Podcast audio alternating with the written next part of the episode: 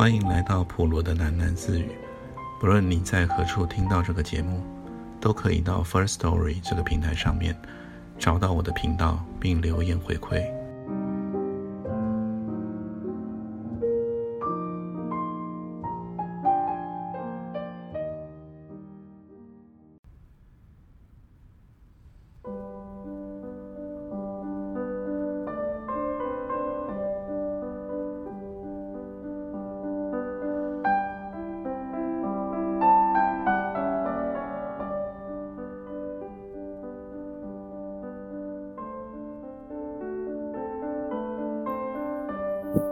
这就是为什么人人都认识季兰的原因。没有人相信这个秀丽的少女竟能凭着一己之力制造出那样的大惨祸。警方尤其不相信，所以我和阿忠被分别隔离在不同的拘留房里。我们花了几天几夜，矢口否认一切的犯行。第五天，我们忽然获释的时候。两个人都有恍如隔世之感。警方终于采信了季兰的供词。就在他亲手写出程式，破解了警方的防火墙之后，真是惊人啊！很难相信，一个年轻的女孩有这么强的城市设计能力。警方发言人这样告诉蜂拥而上的媒体：“必须由衷地说，这世上没有一个人。”意外的程度，能与我和阿忠相比。既然就这样独揽了全部的刑责，很快的便入了狱。阿忠与我也在劫难逃，我们各自得到学校极大的升阶，但终究都保全了学业。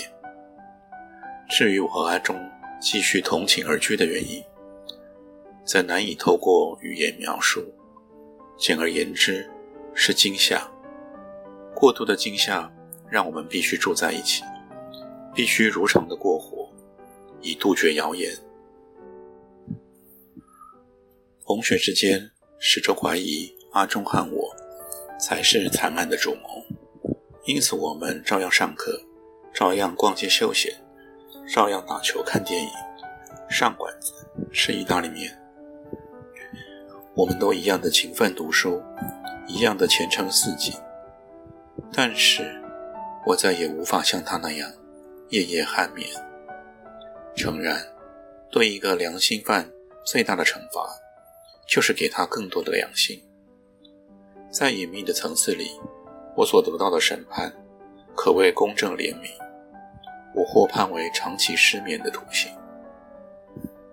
困扰我的是一则图片新闻，其中显示。瓦斯厂大爆炸中的一位幸存者，至今我仍旧天天为他祈祷。容貌完全损毁的正面影像，一个人的五官能烧融至此，确实骇人。但是真正让我永生难忘的，却是那报纸版面的煽情安排。在图片新闻的旁边，还有同一人受伤前的对比照片。附带简短的图说，当事人在意外之前，曾是某国际大企业的青年才俊人员。照片中那一位看来非常俊爽的男人，略带着傲气，静望着前方的那个模样，似乎还包含着一点孤独，让人无以形容。总之，这一幅容颜中的某一些部分。触起了我的心。在此，我想顺便推荐一句至理名言，那是某个职业刽子手的真心话：千万千万不要望进去受害者的眼睛。我和阿忠一起度过的最后那一年，非常安静。是的，安静无声，因为寝室里几乎无人说话。我们养成了一个默契：若遇有非说不可的情况，就互相以便条贴留言。不能否认，这是极为有效率的沟通方式。只是非说不可的情况甚少发生，顶多是每月一次的要交房租了，勿忘之类的小小提醒。另外还有一份纸笔恒久摊在了我的案头，并非不想写信给季兰，我随时都想写，却苦于无法起手。一封信的第一句话是最为考验人的，我该开口说些什么呢？你最近好吗？这岂不是失语讽刺了？始终下不了笔，以至于我亦无法拆阅他的来信，总好像每读上一封，便增加了一笔负债。到最后，我终于不堪忍受他的笔记，一见到他有来信函，便只好原封不动的火速烧灭。主要是念及他的铁窗生活必定不好受，我不愿再为他添忧。难道我要让他知道，如今阿忠与我相处的冷若冰霜？又据实以告，他甚至背着我们交了新男友。比起这些令人不悦的新闻，我宁愿表现得明朗愉快一些。例如，想在信里告诉季兰。我参加了一个健康有益的休闲性社团，在那有趣的星际伙伴聚会中，我常常扮演舰长。我尚且买了一套正式的舰长制服，每回穿上它，总是不免博得满堂彩。伙伴们总是夸赞我是一个天生的领导型人物，但其实我不是，在我的心里。也时时的需要一个典范，好让我亦步亦趋。就像在那星际探险的系列电影中，忠实的影迷们都不难发现，那位英俊的舰长不过是个性情温吞的好人，需要忠心耿耿的副手从旁协助。若是进一步归纳了剧情，更将发现，在每一次千金万险的旅程中。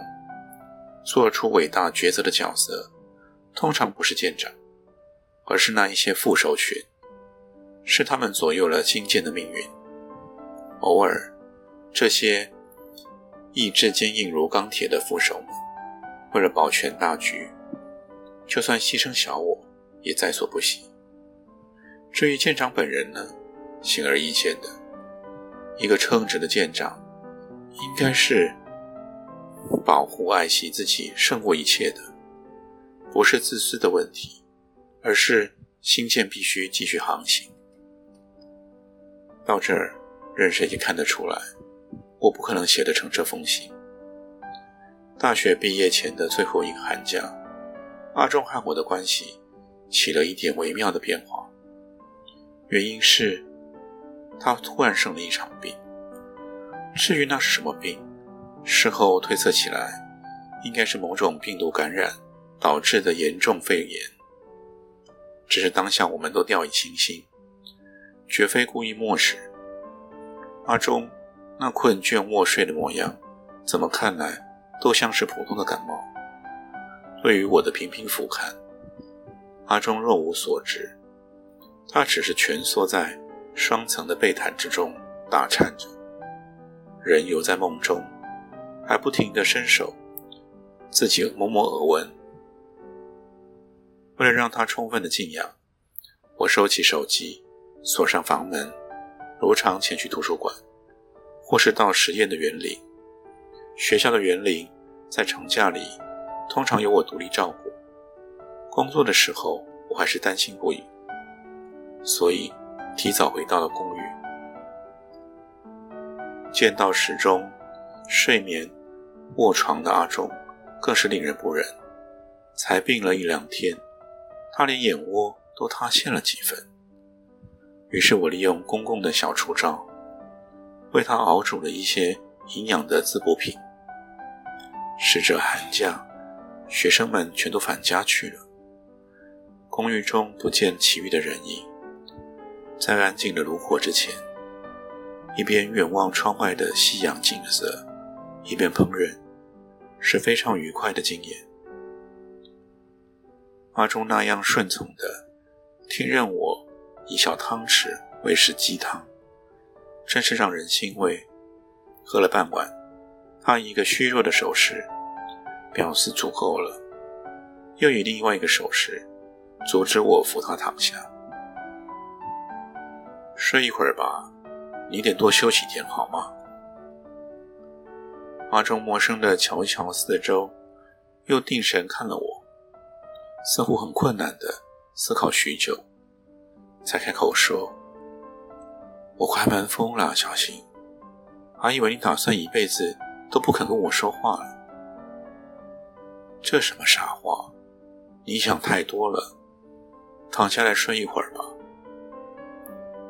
他还是不愿躺下，在床上吃力的转个身。他将枕头移开，露出了床头。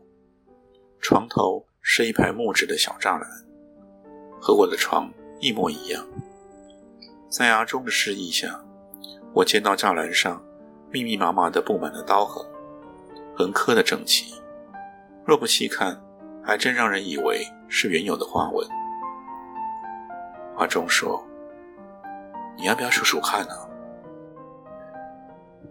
每画一次刀痕，就是我们又过了不说话的一天呢。真不知道该怎么说你，实在太孩子气了。我责备地搓了搓他的头，将他扶回枕头躺好。他那丰厚的短发天生微卷，摸起来的感觉极其舒适。孩子气又没什么不好，总好过你这小老头啊。这样说完，阿忠笑了开来。平日他就爱嘲弄我是个小老头，能够像往常一般的拌嘴，我们都倍感温馨。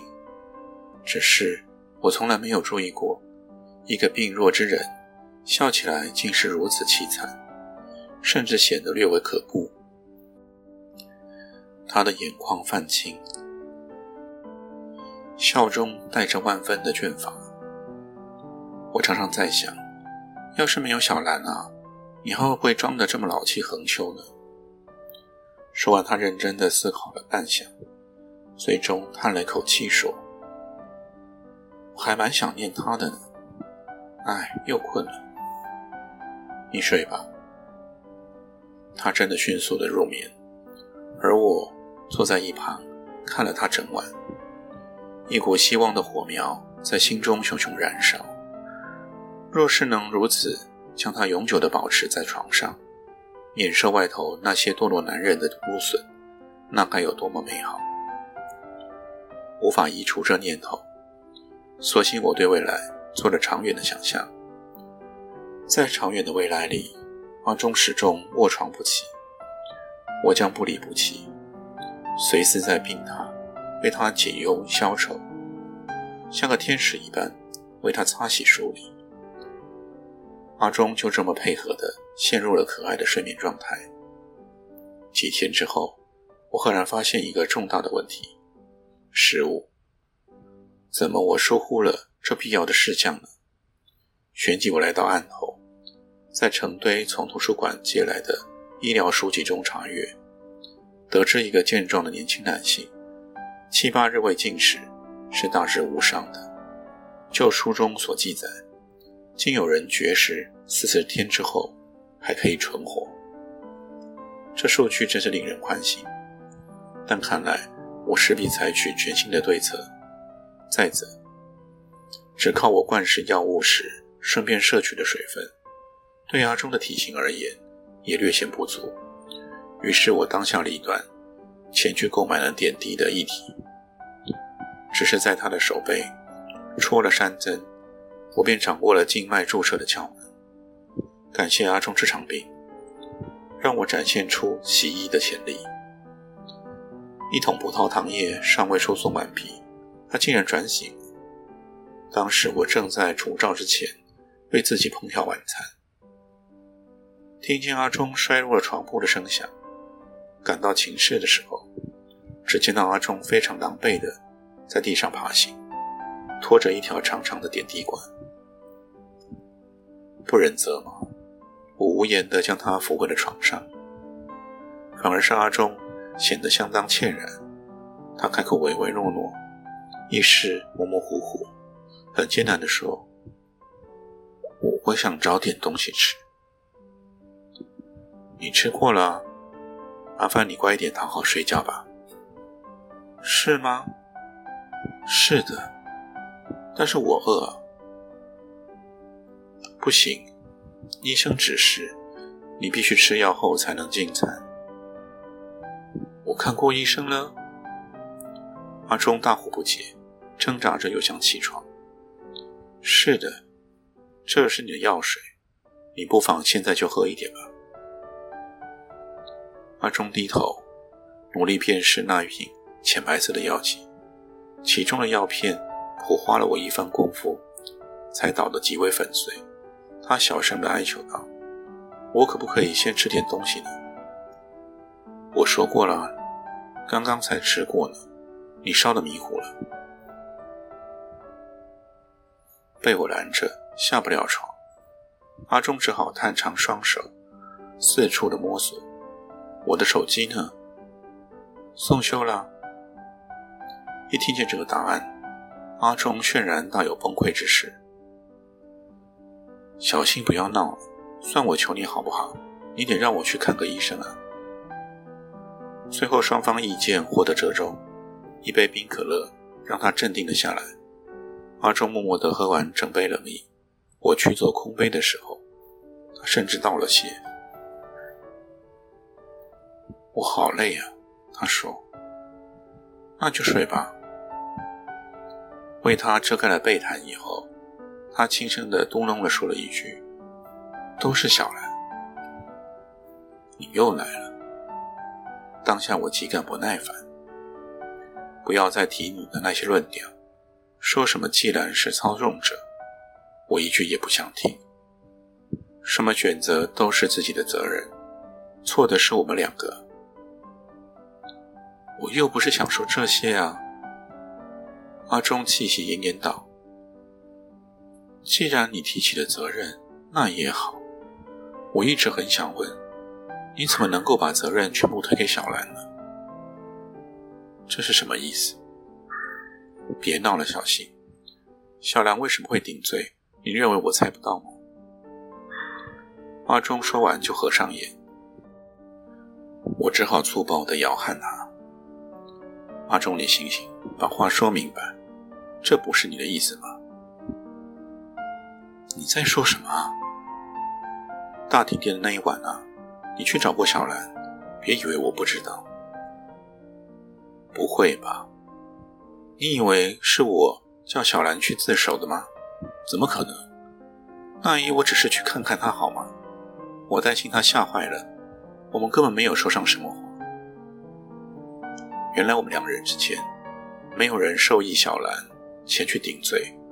这结论让我和阿忠都傻了，长叹了一口气。我虚弱地说：“本来以为我们两个人之中有一个烂人，这下好了，没有谁是烂人，倒是有两个懦夫。真绝啊！”阿忠竟然笑了出来。小兰越玩越大了。叫我还能说什么呢？现在他坐几年牢，我们两个却欠他一辈子。哑口无言，我坐在他的床畔，长久的发愣，直到阿忠再次开了口，我认了小新。他说：“不管怎么走啊，就是绕不出小兰设好的局面。这么强的女孩，也算是奇葩吧？我认输了。”太刺耳了，我起身就要离开，阿忠却急切地扯住了我的衣摆，让我一次说完了，你就认真听一次好不好？我不想再做你们的挡箭牌了。谁拿你做挡箭牌啊？我诧异地问道。就是你们两个，你靠我躲小兰，小兰靠我缠住你。行了，这些我更不想听。你们两个都靠我逃避问题。听我说，小新，我真的以为我办得到，我试过了。本来以为我和你还可能有一些未来，你都不知道我有多努力。我知道你也很受罪，可是小心我败了，小兰她一定要梗在中间，我分不开你们两个，你们两个伤害我心的话，他终究没有说出口。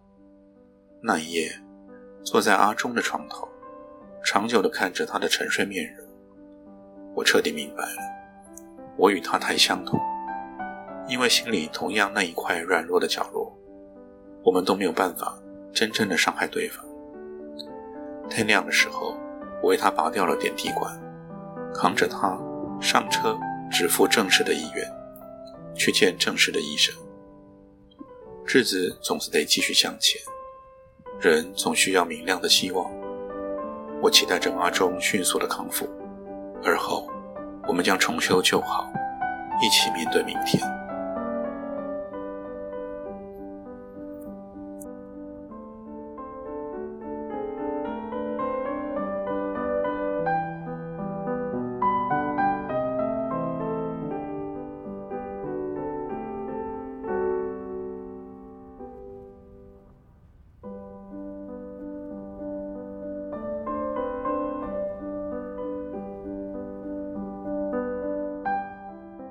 今天就先念到这里，我们改天见。